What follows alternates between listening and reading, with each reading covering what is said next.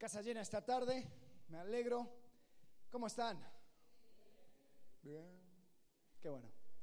Yo también, estoy bien. Nosotros hemos estado viendo una serie, ¿se acuerdan cómo se llama? Orgánico. Ah. Orgánico, orgánico. En esta serie estuvimos hablando y haciendo la comparación de la vida cristiana como una planta. Hablamos de el temor que causa los productos orgánicos al verlo en el supermercado, al saber que cuestan el doble, pero que al fin y al cabo dicen que es un poco más saludable. ¿Por qué? Porque es algo que pues, no tiene aditivos, no tiene ninguna cosa extra, es simplemente la manera en que crece la planta y eso siempre es lo mejor. Bueno, entonces nosotros tenemos una idea de lo que es crecimiento orgánico dentro de una planta, pero ¿qué de la vida cristiana? ¿Cómo es el crecimiento orgánico? Si vamos a solamente ir a las bases, ir a la escritura, ¿cómo debe crecer una persona que pone su fe en Jesucristo? Ahora, yo no tengo nada en contra de los siete pasos para esto, los 40 días para el otro, y, todo tipo de cosas que tal vez nos pueda ayudar a crecer en nuestra fe y nuestro conocimiento de Jesucristo. Pero si vamos a ir a la Biblia, si vamos a, a solamente agarrar lo esencial, ¿cuál es ese proceso? Entonces, hace dos semanas, ¿se acuerdan de qué estuvimos hablando? Era una semilla. Y hablamos que la vida cristiana comienza con una semilla, la semilla del Evangelio, que es plantado y es arraigado por medio de disciplina personal, por, medio de un estudio personal, por medio de la oración, pero son todas cosas que nadie puede hacer por ti. Son cosas que tú personalmente tienes que ir fortaleciendo esa relación. Entonces lo, eh, sacamos el ejemplo de una semilla que pone sus raíces, ¿no? Y hay veces que no se ve ese, ese trabajo, a veces que no se aprecia lo que está sucediendo debajo de la superficie, pero la próxima semana hablamos de crecimiento y cómo debemos de crecer en Cristo. ¿Se acuerdan del ejemplo que, que, sacó Pablo en cuanto a un bonsai, después un bosque, diciendo que el bonsai tal vez es, un, es una planta muy linda, pero toma su forma cuando lo apartas, cuando no le des tanto alimento y ahí se queda y no tiene mucho uso. En cambio, un árbol que crece en un bosque es alimentado, se pueden ayudar y van creciendo a la medida que deben de crecer. Entonces lo mismo con la vida cristiana y hablamos de la, la importancia de la comunidad, la importancia de la iglesia la importancia de involucrarte, de ser parte de algo. A ver, una pregunta, ¿quién se unió a un grupo esta semana pasada por primera vez? ¿Por primera vez? ¿No? Ok. Júntense, únense a un grupo. ¿Quién está en un grupo? Un grupo conexión ya. ¿Quién está en un grupo conexión? Muy bien. Esta es la manera en que nosotros como iglesia vamos a apoyarnos y vamos a crecer. Si tú todavía no estás en un grupo, siento que estoy dando los anuncios, pero si tú todavía no estás en un grupo, en serio, únete. ¿Por qué? Porque como un bosque podemos crecer mejor. Y hoy vamos a hablar de ese fin, eh, ese fin orgánico, vamos a decir, o ese fin natural de cualquier planta, de cualquier organismo, de dar fruto. ¿Sabes? Cualquier planta que un árbol frutal, lo que sea, al crecer bien y crecer de, manera saludable, va a terminar ¿qué? Dando fruto. La vida cristiana también no es una vida que eh, tenemos en secreto, no es una cosa que hacemos, eh, no, yo solamente lo personal, yo sí creo en Cristo y todo lo demás, y, yo crezco y aprendo y todo lo demás, pero, pero ahí queda. No, no, no, no, no. Así como el fruto es evidencia de lo que trae un árbol dentro, el fruto que tú puedes dar en tu vida cristiana es la evidencia de que Cristo está morando en ti. Ahora, yo no sé de ti, pero esto siempre ha sido difícil para mí. Esto siempre es, lo más, eh, la parte más complicada. Porque la verdad, creer en Cristo es algo perfectamente razonable. Hay un dicho que va así, dice, eh, Dios ha hecho que requieras fe para llegar a conocerle, pero ha permitido que llegar al conocimiento de Cristo sea algo perfectamente razonable. Tú no tienes que dejar a un lado tu cerebro al creer en Cristo. Sabes, hay un montón de religiones que están que, que tienen ideas y conceptos muy locas. Y tú tienes que prácticamente vivir en un mundo de fantasía para poder ser parte de esa religión. No, es que yo en mi última vida yo era un gato y antes de eso un oso panda y, etc. Entonces, o sea, como que tienes que dejar a un lado lo que, lo que ves, lo que entiendes, lo que sientes y, decir, pues esto es otra dimensión. Pero la verdad, la creencia en Cristo no es así. Yo puedo llegar a Dios con mis preguntas, yo puedo llegarle con mis dudas, yo puedo llegar a Él con preguntas difíciles. Y no hay temor. ¿Por qué? Porque es algo perfectamente razonable. Entonces el creer en Cristo, el, echar raíces, tal vez no es lo más difícil para mí. Tampoco el crecimiento en comunidad. Confieso que soy hijo de pastor, entonces esto de iglesia es algo que pues, ha sido parte de mí desde, desde que tengo memoria. ¿Qué hacen los domingos? Voy a la iglesia. ¿Por qué? Porque sí, es parte, es lo que, lo que yo siempre he conocido. Eh, muchos de mis amigos creciendo siempre han sido parte de esta comunidad de iglesia. Entonces, la verdad, esto no me ha costado tanto. Igual soy medio nerdo, entonces eh, echarme un libro o, o, eh, hacer un estudio profundo de la Biblia es algo que me gusta. Entonces, crecer en el conocimiento de Cristo tal vez no es lo que más me cuesta. Lo que más me cuesta a mí es poner acción a la teoría. Es la razón por la cual no tengo calcomanía cristiano en mi auto. Porque si supieran que es un creyente el que está detrás de, ese coche, pues tendríamos problemas. Entonces yo estoy trabajando en eso. Eh, pero la verdad, poner acción a la práctica, ah, digo, acción a la teoría, es dar fruto. Sin embargo, creo que cada uno de nosotros compartimos esa frustración a veces, ¿no? De que miras tu propia vida y dices, yo creo esto, yo creo esto, yo creo lo otro, pero yo actúo así, así, así. Y no concuerdan. O algo que tal vez es más fácil de hacer, porque naturalmente nosotros como seres humanos juzgamos a los demás y es mucho más fácil ver los defectos en otros. Miramos a otras personas y decimos, él cree esto, esto y esto, pero vive así, así, así. Y yo veo una diferencia y me frustra, me molesta porque parece que esa brecha, esa falta de fruto es una cierta hipocresía. ¿Quién ha sentido esa frustración, tanto en tu vida como, como mirando a otras personas? Puedes levantar la mano. Ok. Bueno, em, un teólogo, un teólogo guatemalteco llamado Ricardo Arjona, eh, él supo encapsular esta frustración que tal vez hemos sentido y hizo una disertación litúrgica, un canto llamado Jesús es verbo, no sustantivo. ¿Han, escuchado esa canción? Sí, ok. Eh, les voy a leer unas letras. Dice, comienza la canción diciendo, Jesús es más que una simple y llana teoría. ¿Qué haces, hermano, leyendo la Biblia todo el día? Lo que ahí está escrito se resume en amor. Vamos, ve y practícalo. Jesús, hermanos míos, es verbo no sustantivo. En otro momento en la canción dice, de mi barrio la más religiosa era doña Carlota.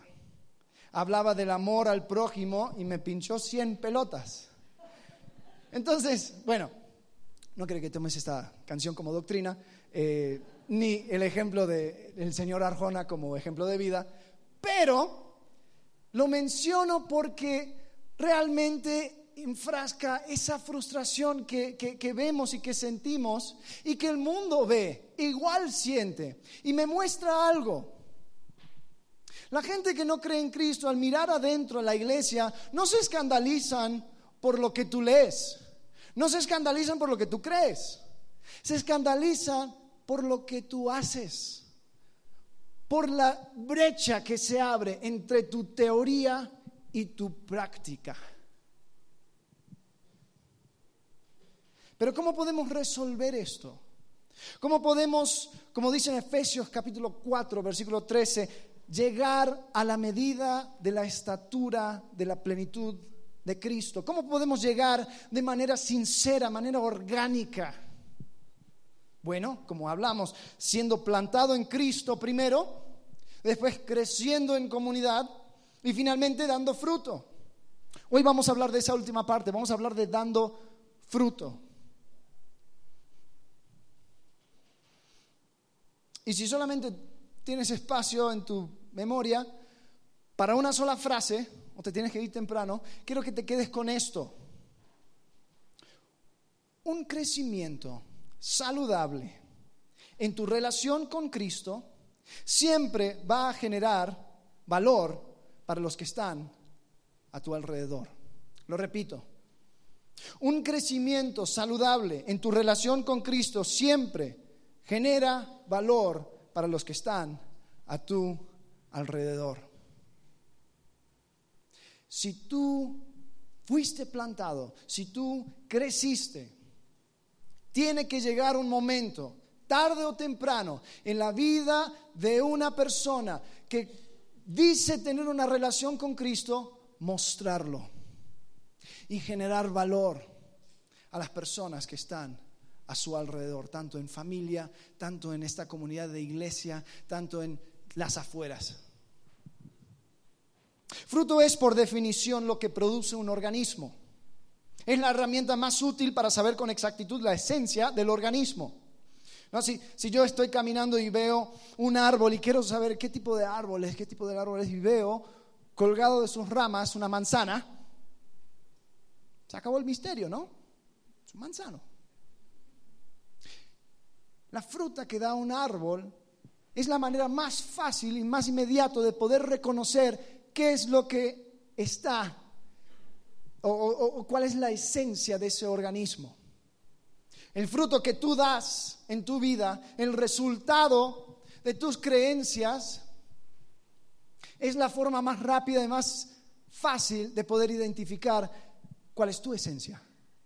Y si tu esencia es hijo de Dios, hija de Dios, se va a mostrar por medio de fruto.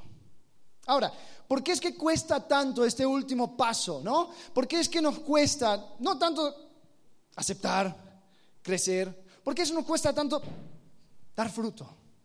Bueno, porque es el momento en que tu relación privada con Dios se hace público. Tú muestras cuál, qué es lo que traes adentro. Es el momento que tu creencia, tu relación con Cristo se extiende al mundo. Ese es el fruto. Ahora, ¿cuál es la importancia de dar fruto? Si vemos en Efesios capítulo 2, comenzando del versículo 4 hasta el 10, nos da el propósito de nuestras vidas. Y comienza hablando qué es lo que éramos antes en el comienzo de, de Efesios capítulo 2. Y después sigue en el versículo 4, dice, pero Dios, que es rico en misericordia, por su gran amor con que nos amó, aun estando nosotros muertos en pecados, nos dio vida juntamente con Cristo. Por gracia sois salvos. Y juntamente con Él nos resucitó y asimismo nos hizo sentar en los lugares celestiales con Cristo Jesús para mostrar en los siglos venideros las abundantes riquezas de su gracia en su bondad para con nosotros en Cristo Jesús. Este versículo 8, algunos no saben de memoria, dice, porque por gracia sois salvos por medio de la fe. Y eso no de vosotros, pues es don de Dios, no por obras para que nadie se gloríe. Pero hay un versículo 10 que dice, porque somos hechura suya creados en Cristo Jesús para qué? Buenas obras, las cuales Dios preparó de antemano para que anduviésemos en ellas. ¿Te has puesto a pensar en eso? Dios preparó para ti cosas que tú puedas hacer por Él, que va a traerle gloria a Él Los tiene listo, los tiene en la mesa. Ahí están. Dar fruto. Ahora, nosotros no damos el fruto al 100% porque hay barreras a nuestro crecimiento. Sí, aunque está todo preparado, está la, mesa lista, hay barreras. Y así como hay algunas plantas donde tienes que medir el pH y tienes que medir eh, el, terreno alrededor, tienes que ver qué tipo de minerales tiene, qué, cuánta agua está recibiendo, porque hay árboles que simplemente no dan fruto. Nosotros también tenemos que ver nuestra propia vida. ¿Estoy dando fruto?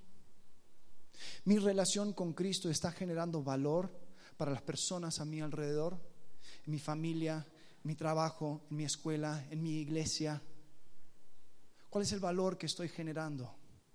Y si la pregunta te deja sin respuesta, puede ser que hay barreras a tu crecimiento, a tu dar fruto. Ahora vamos a ver en lo que nos queda el tiempo, cuatro barreras y vamos a ver cómo poder solucionar estas barreras a nuestro dar fruto, a generar valor por medio de nuestra relación con Cristo. La primera es esta, es religiosidad. Ahora, algunos de nosotros venimos de un contexto tradicional donde eh, entendimos que la manera en que se agrada a Dios es cumpliendo con una lista de cosas y haciendo rituales y observando ciertos métodos, ¿no? Tú vas a estas iglesias tradicionales católicas y vas a encontrar algo muy lindo, externo, wow, todo en oro. Tú te asombras la hermosura, el arte y todo ese tipo de cosas. Y la idea es, esa es la manera en que se agrada a Dios con las apariencias. Entonces yo me aseguro de que la gente no piense nada de mí, nada malo, de que yo estoy donde tengo que estar, que yo actúo como debo de actuar, pero después, cuando el enfoque se me quita, cuando ya estoy en la privacidad de mi casa, entre mi familia, entre mis amigos, no veo fruto. No veo una evidencia de mi creencia. En 1 Samuel capítulo 15, versículos 22, 23, el profeta Samuel está hablando al rey Saúl y dice así, se complace Jehová tanto en los holocaustos y víctimas como en que se obedezca las palabras de Jehová. Ciertamente el obedecer es mejor que los sacrificios y el prestar atención que la grosura de los carneros, porque como pecado de adivinación es la rebelión y como ídolos e idolatría la obstinación. O sea, pone como más importante la obediencia. No te preocupes tanto en los rituales, no te preocupes tanto en marcar tarjeta, en llegar y en hacer, simplemente por hacer Ahora, ¿cómo podemos combatir esta barrera, esta religiosidad? Bueno, hablamos de que debemos crecer en el conocimiento de Cristo. Vamos a ver una vez más Colosenses capítulo 1, versículos 9 al 12. Esto era el pasaje que, en el cual nos enfocamos la semana pasada. Pero quiero leerlo de vuelta para poder recapitular, para poder eh, eh, asegurarnos de que esta sea nuestra base.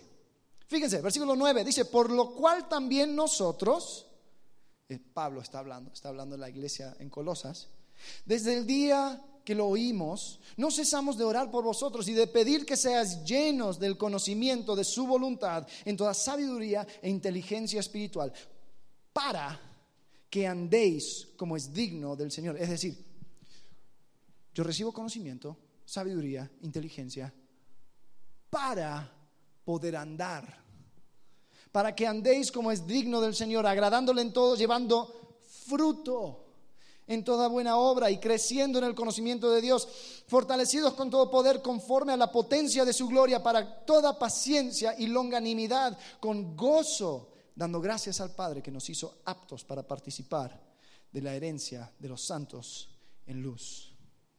Bien, ¿cómo combato esta religiosidad? Conozco a Cristo, me profundizo en el conocimiento de Cristo y si miro a Cristo, ¿sabes lo que veo? Veo al hombre más antirreligioso que ha caminado sobre el faz de esta tierra. Los religiosos de ese tiempo se escandalizaban y se enojaban con él, porque él se preocupaba más en las personas que en los métodos y los rituales. Me da tristeza a veces que descalificamos a personas por su, apariencia externa, porque estamos tan enfocados en cómo deben de ser las cosas que no nos damos cuenta que detrás de cada persona, que detrás de cada rostro hay una persona con las mismas necesidades.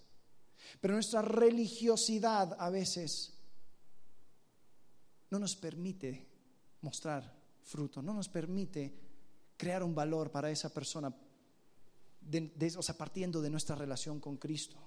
¿Cuál es la, la religión verdadera? Bueno, se responde en Santiago capítulo 1, versículo 27. Dice, la religión pura y sin mácula delante de Dios el Padre es esta.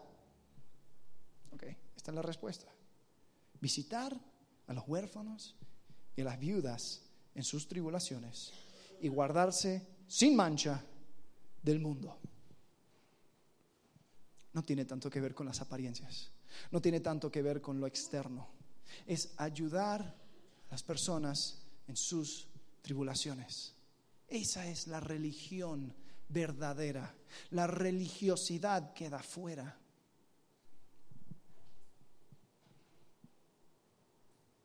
Aquí nadie se va a ganar un premio por calentar un banco. No te vas a ganar un reloj después de 30 años de asistencia fiel. La pregunta es, ¿qué valor estás generando a las personas a tu alrededor a causa de tu relación con Cristo. Si Cristo te cambió, ¿cómo lo estás mostrando? Entre tu familia, entre los de afuera y en tu iglesia. Religiosidad, la primera barrera. La segunda barrera es esta. Personas que me deben. Personas que me deben. Sabes, yo sé, yo entiendo. El mundo te ha pagado mal. Naciste en un hogar disfuncional.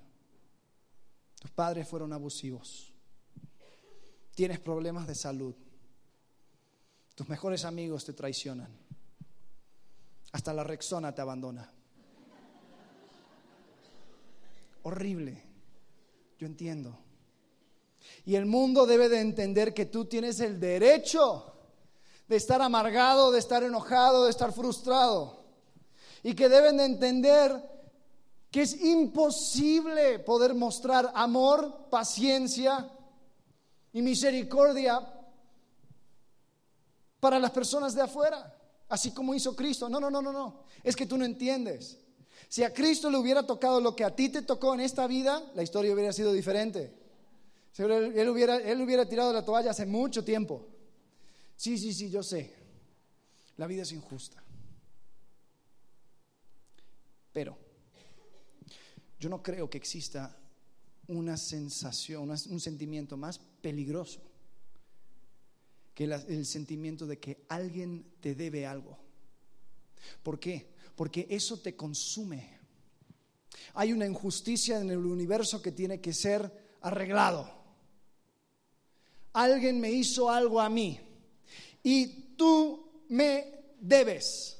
Y no pienses por un segundo que la luz de Jesucristo va a llegar a tu vida por medio de mí hasta que tú no arreglas tu deuda conmigo. ¿Sabes? Esto a veces es, familiar. ¿no? Hay personas que, que son un amor, un amor con todos los que se encuentran, menos con ese hermano que no aguanta. ¿no? Yo puedo hablar con quien sea, pero Él me debe. Mm. Entonces, con Él no hay fruto.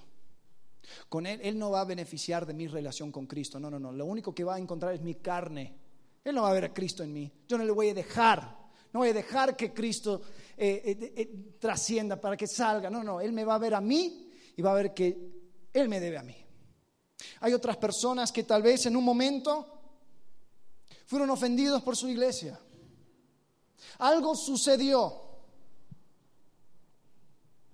Y esta persona jamás va a hacer ningún tipo de servicio, ni ofrecer ninguna ayuda a su cuerpo de iglesia porque alguien lo ofendió. Y hasta que eso no se arregla, no cuentes conmigo. No pienses que yo voy a dar fruto aquí, en este lugar, porque estoy ofendido, porque alguien me debe, porque no se me dio lo que yo merezco. ¿Sabes? Sea cual sea tu caso, esa sensación de que alguien te debe algo es uno de los estorbos más grandes para que los que estén a tu alrededor vean a Cristo en ti. Es uno de los estorbos más grandes a la práctica de tu creencia. Ahora, ¿cómo podemos arreglar esta situación? Bueno, Jesús da una, él, cuenta una, una parábola en Mateo, capítulo 18, y vamos a leerlo y vamos a ver unas conclusiones en cuanto a esto. Mateo 18, 24 al 34, comenzando desde el versículo 23, dice así, por lo cual el reino de los cielos es semejante a un rey que quiso hacer cuentas con sus siervos. Y comenzando a hacer cuentas, le fue presentado uno que le debía 10 mil talentos. Esto es una, cantidad enorme, son como 10 millones de dólares. Dice, a este, como no pudo pagar, ordenó su señor venderle y a su mujer e hijos y todo lo que tenía para que se le pagase la deuda. Entonces aquel siervo postrado le suplicaba diciendo, Señor, ten paciencia conmigo y yo te pagaré todo. El señor de aquel siervo, movido a misericordia, le soltó y le perdonó la deuda. Pero saliendo aquel siervo halló a uno de sus consiervos que le debía 100 denarios. O sea, este siervo salió, ah, qué bueno, me perdonó, me perdonó. Encontró a otro tipo que le debía 100 denarios, que es una cantidad mínima, no, no, tiene nada en comparación con, con lo que se le perdonó. Un denario es un pago de un día. Ahora aquí el salario mínimo está como que a 20 pesos. Ah, no importa, no, no era mucho.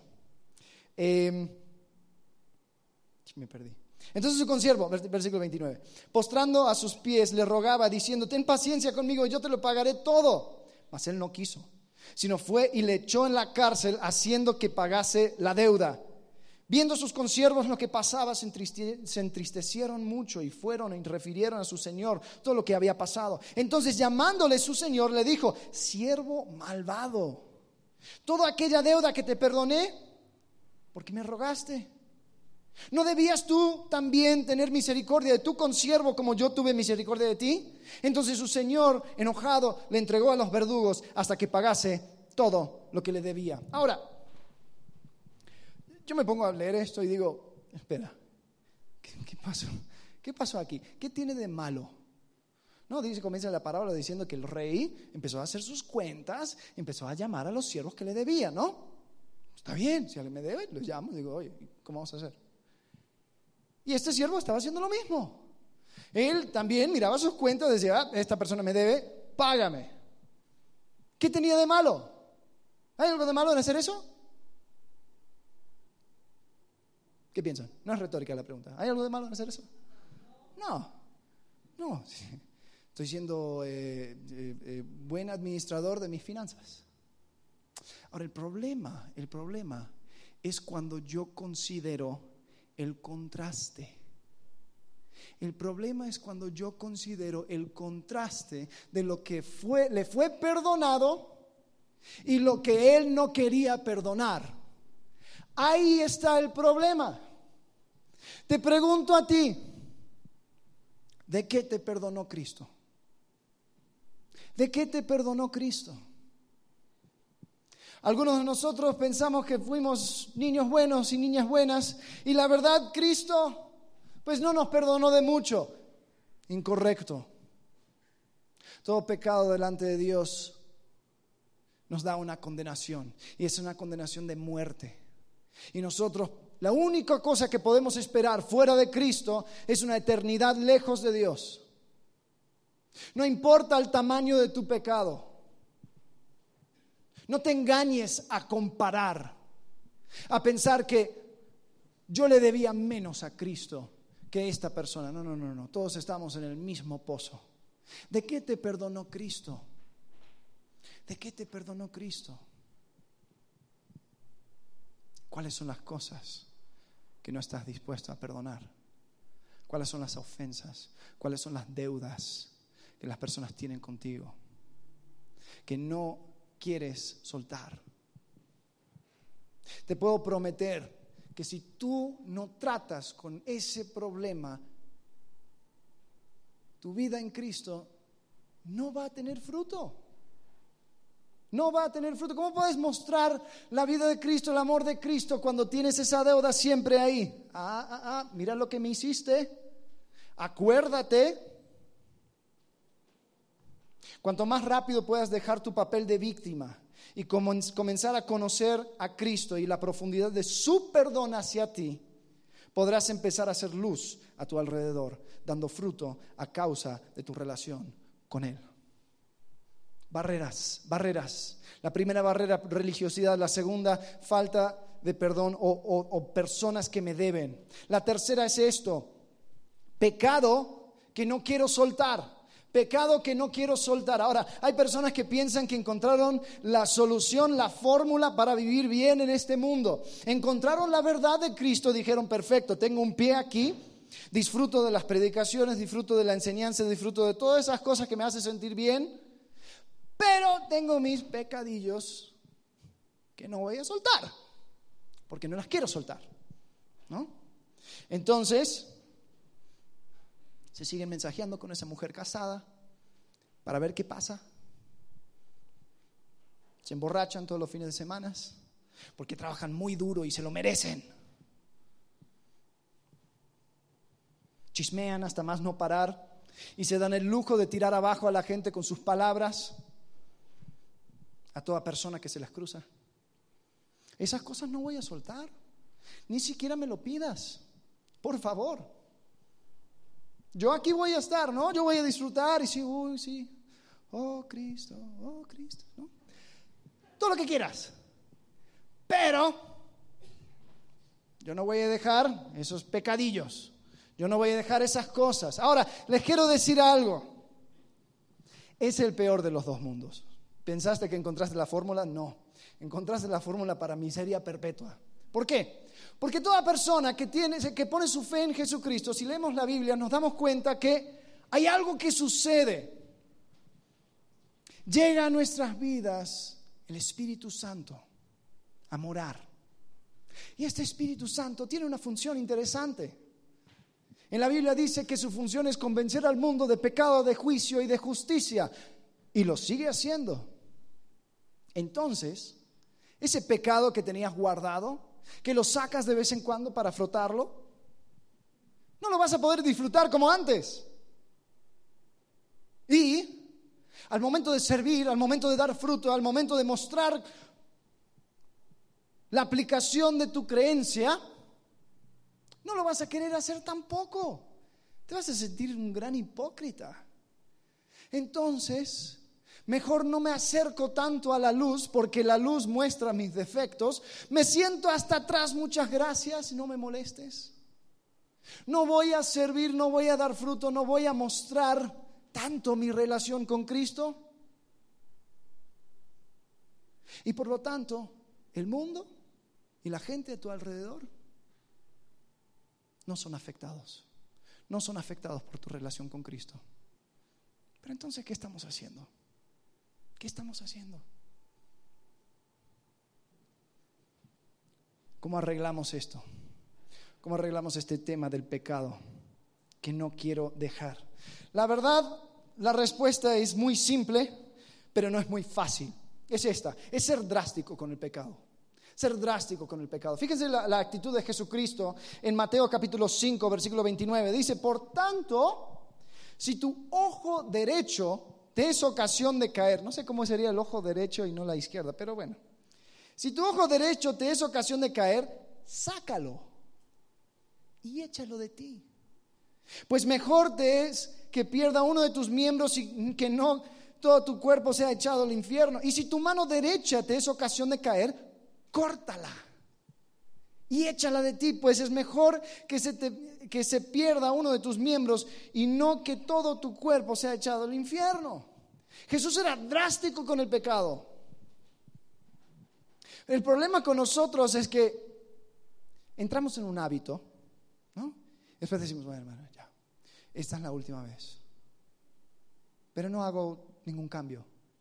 No, no, no, sí, esta vez sí, esa es la última vez. Después caigo. Bueno, esta, esta es la última vez.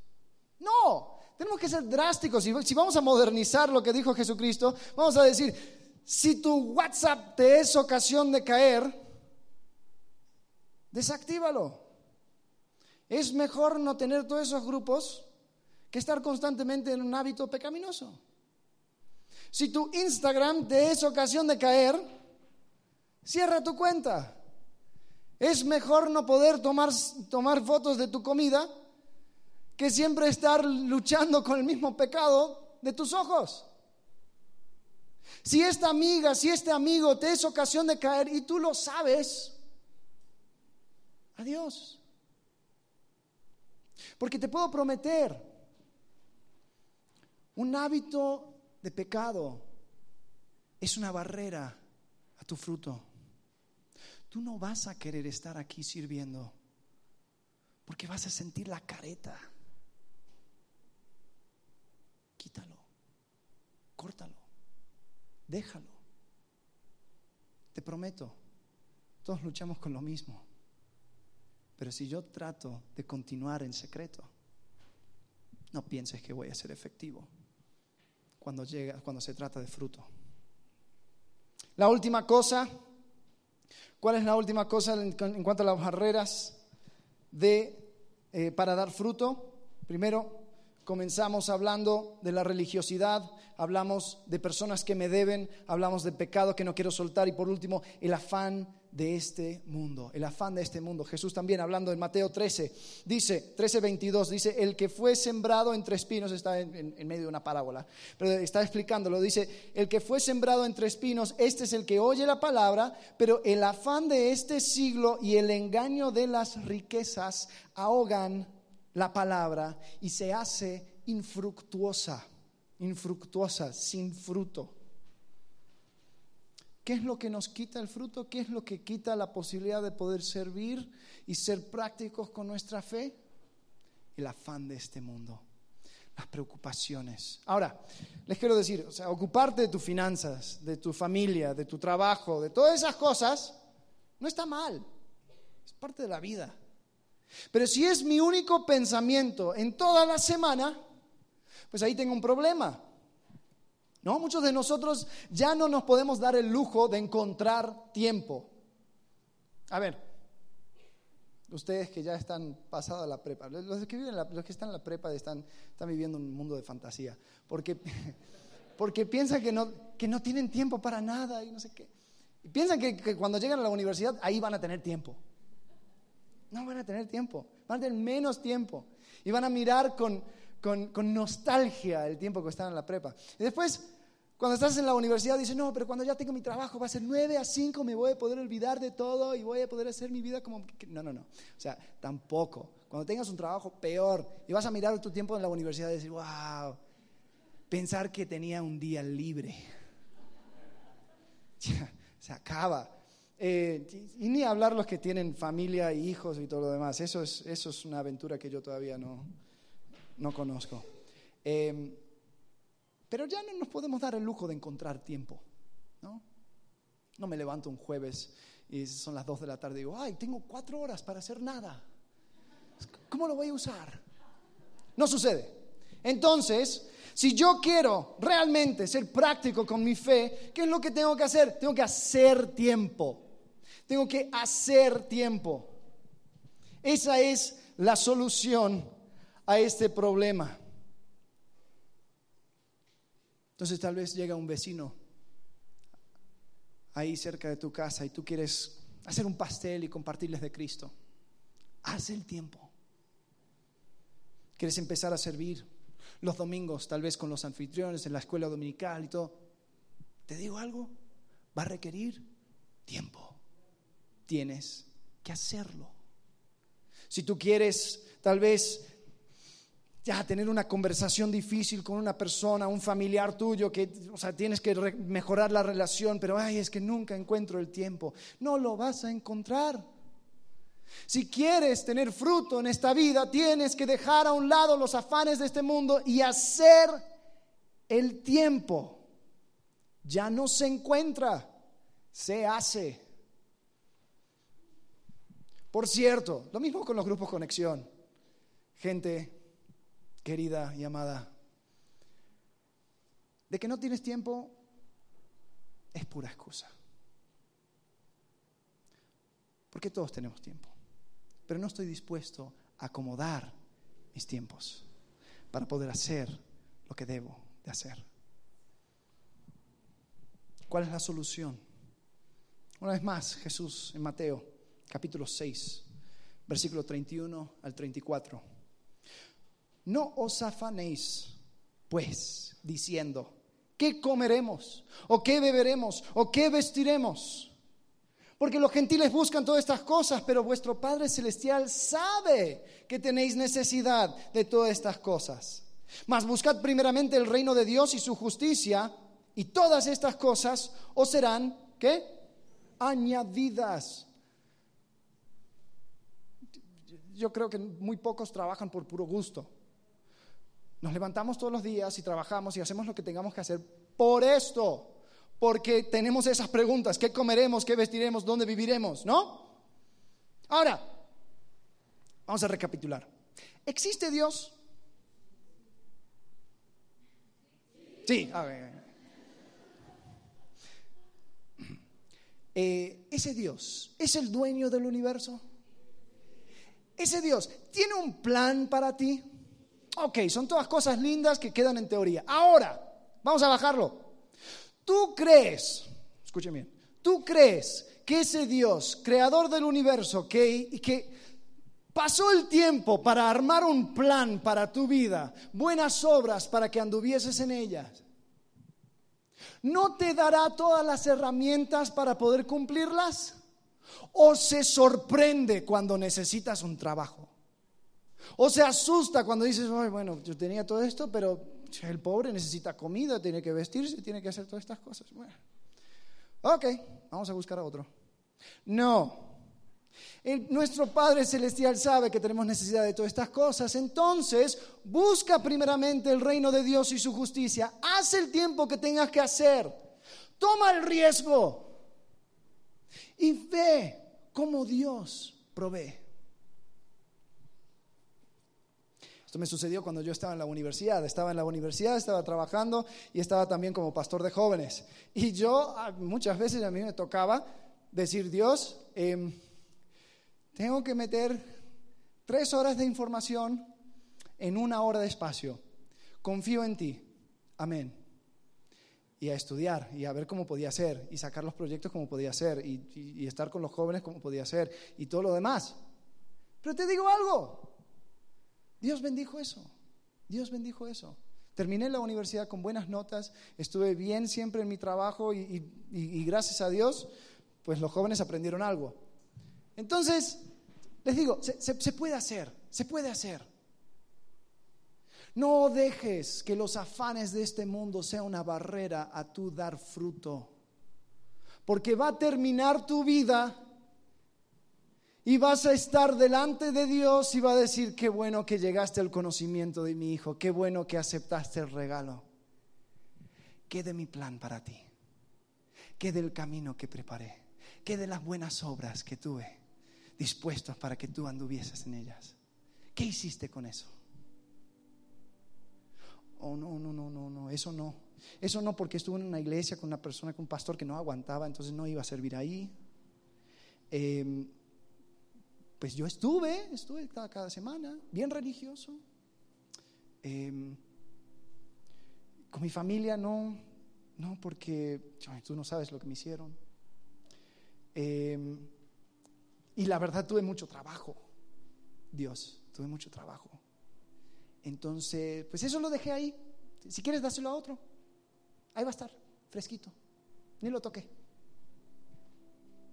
mm, sabes, yo no quiero llegar al final de mi vida así.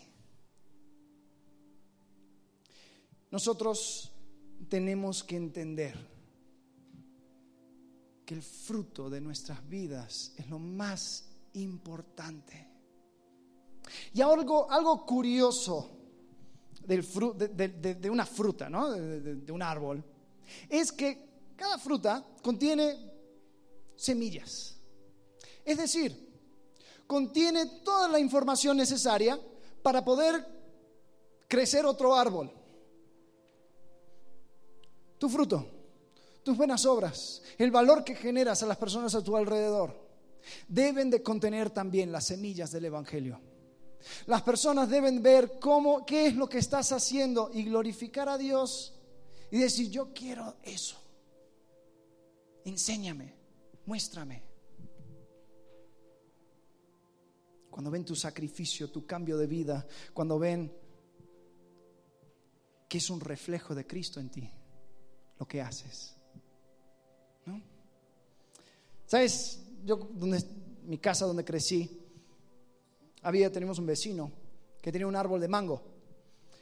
Y a, él, a este vecino le encantaba eh, cultivar plantas y, poner abono y todo ese tipo de cosas, mantener sus plantas bien. Y este árbol de mango ya tenía muchos años era viejísimo. Y cada temporada estaba sus mangos y nosotros sabíamos que en cualquier momento podíamos esperar que nos tocara la puerta con una bolsa llena de mangos. Porque decía, bueno, mira, tengo la cosecha fue mucha esta, este, esta temporada y si no se lo doy a alguien se, me va a echar a perder, así que tomen. ¡Ah, qué rico! Pasamos toda la semana con batido de mango, con pay de mango, con todo, hasta lo que no querías de mango. A mí me encanta el mango, así que yo, no me cansaba. Eh, pero algo sucedió después de un rato. Nosotros dijimos, bueno, vamos a agarrar la semilla de uno de estos mangos, lo vamos a secar por unas semanas y después lo vamos a plantar. Y así lo hicimos. Y esperamos un par de años, estuvo creciendo. Ahí nos aseguramos de cuidarlo, de que los perros no lo agarraran y todo, pero echó raíces y empezó a crecer. Y un año, ¿saben lo que sucedió? Dio mangos. Y hasta el día de hoy, el árbol de mango está ahí todavía. Y ahora mi familia tienen el beneficio de preparar bolsas de mangos para sus amigos y para sus vecinos. Y sabes, la vida cristiana funciona así también. Una persona llega al conocimiento de Cristo y eso empieza a cambiar todo y empieza a generar valor a las personas a su alrededor. Empieza a generar valor en su iglesia, empieza a generar valor en su familia, empieza a generar valor en su trabajo. Y las personas lo ven y dicen, no, no, yo quiero de eso. Yo quiero de eso. Y en tus buenas obras, en tu fruto, está toda la información necesaria para que ellos puedan hacer lo mismo. Ahora, ¿cómo se vería esta ciudad si cada uno de nosotros aquí sentados viviríamos así? ¿Tú sabes lo que sucedería? Las empresas se darían cuenta que les conviene contratar a cristianos. Porque ellos escucharon de que estos cristianos no sirven al ojo, sino que sirven a su Dios. Cada creyente va a tener la posibilidad o tendría la posibilidad de cortar con el abuso y la disfunción generacional al decir, ¿sabes qué? Voy a cancelar esa deuda. No me debes nada. Cristo me perdonó, yo te voy a dar a ti el fruto de esa relación con Cristo. Tú vas a tener ese beneficio. Me debes, pero ahí lo dejamos. Y las personas de afuera en vez de escribir canciones de cómo es que las acciones de estos cristianos no se alinean con sus creencias, tal vez dirían cosas como esta. No estoy de acuerdo con sus enseñanzas, pero me conviene tenerlas cerca. Hmm. curioso. Ahora te quiero desafiar a algo, a varias cosas. La primera es esta. Yo quiero que pienses en cinco personas, las cinco personas que están más cercanas tuyas, ahí en, en tu círculo íntimo. Pueden ser familia, pueden ser compañeros de trabajo, pueden ser lo que sea. Cinco personas. ¿Ya? ¿Pensaste de cinco personas? Ahora te quiero hacer una pregunta. ¿Cómo les ayuda a estas personas el hecho de que tú estás creciendo en tu conocimiento de Cristo? Puedes tener muchos talentos, puedes cocinar muy rico, puedes ser muy chistoso. Pero la pregunta es, ¿cómo es que el hecho de que tú estás creciendo en tu conocimiento con Cristo está siendo de beneficio a estas personas?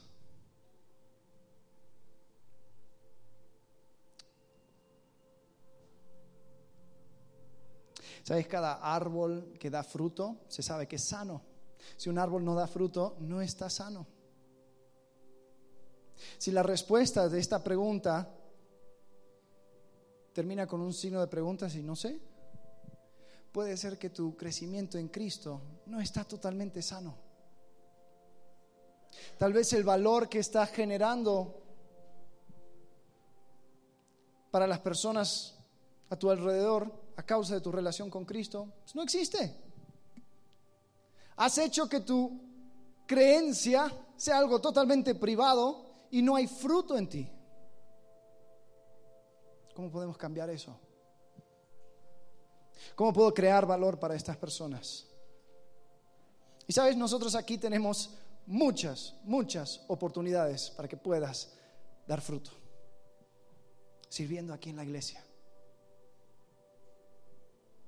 Solamente cuestión de involucrarte, preguntar y decir, aquí estoy. Vamos, manos a la masa. No pienses, no pienses que puedes crecer en Cristo de manera saludable y no dar fruto. Les dejo con un pasaje en 2 de Pedro, capítulo 1, uno de mis pasajes favoritos. Esto es, esta es la receta en realidad para crecimiento orgánico. Dice así, 2 Pedro capítulo 1, versículo 3, como todas las cosas que pertenecen a la vida y a la piedad, es decir, todo, nos han sido dadas por su divino poder mediante el conocimiento de aquel que nos llamó por su gloria y excelencia, por medio de las cuales nos ha dado preciosas y grandísimas promesas para que por ella llegaseis a ser participantes de la naturaleza divina, habiendo huido de la corrupción que hay en el mundo a causa de la concupiscencia.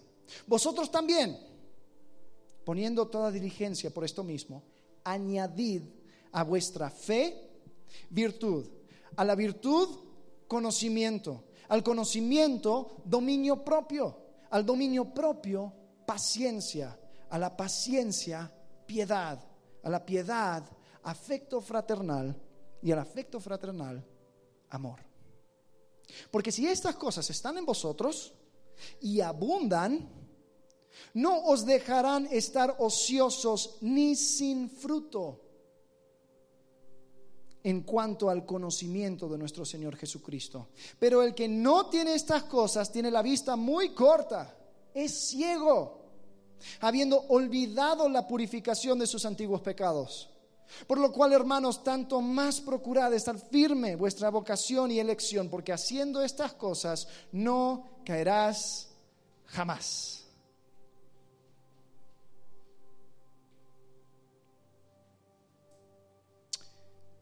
Religiosidad, personas que te deben, pecados habituales, afanes de este mundo. ¿Cuál es tu excusa? Cada uno de nosotros tenemos un favorito. Te desafío a que lo dejes a un lado. Que ya empecemos a generar valor, empecemos a mostrar a Cristo por medio de nuestras acciones, por medio de lo que hacemos. Vamos allá a hacer el tiempo necesario para hacer lo que sabemos que debemos de hacer. Y dejar de simplemente quedarnos en la silla diciendo, sí, sí, sí, qué bueno, sí, sí, lo tengo que hacer. Ya sabes que lo tienes que hacer. ¿En qué momento lo vas a hacer? Las oportunidades abundan, el mundo se muere, las personas a tu alrededor están en oscuridad. Tú tienes la oportunidad de mostrarles la luz. Tú tienes la oportunidad de reflejar a Cristo.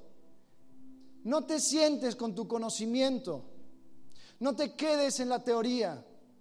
Por favor, por favor.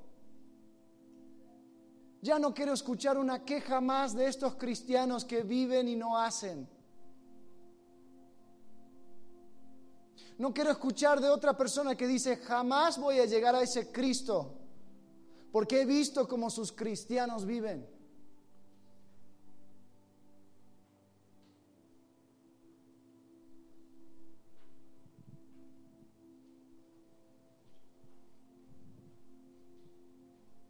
Si fuimos plantados, arraigados en Cristo, creciendo en, el comunidad, en la comunidad de la iglesia, lo único que nos falta es dar fruto.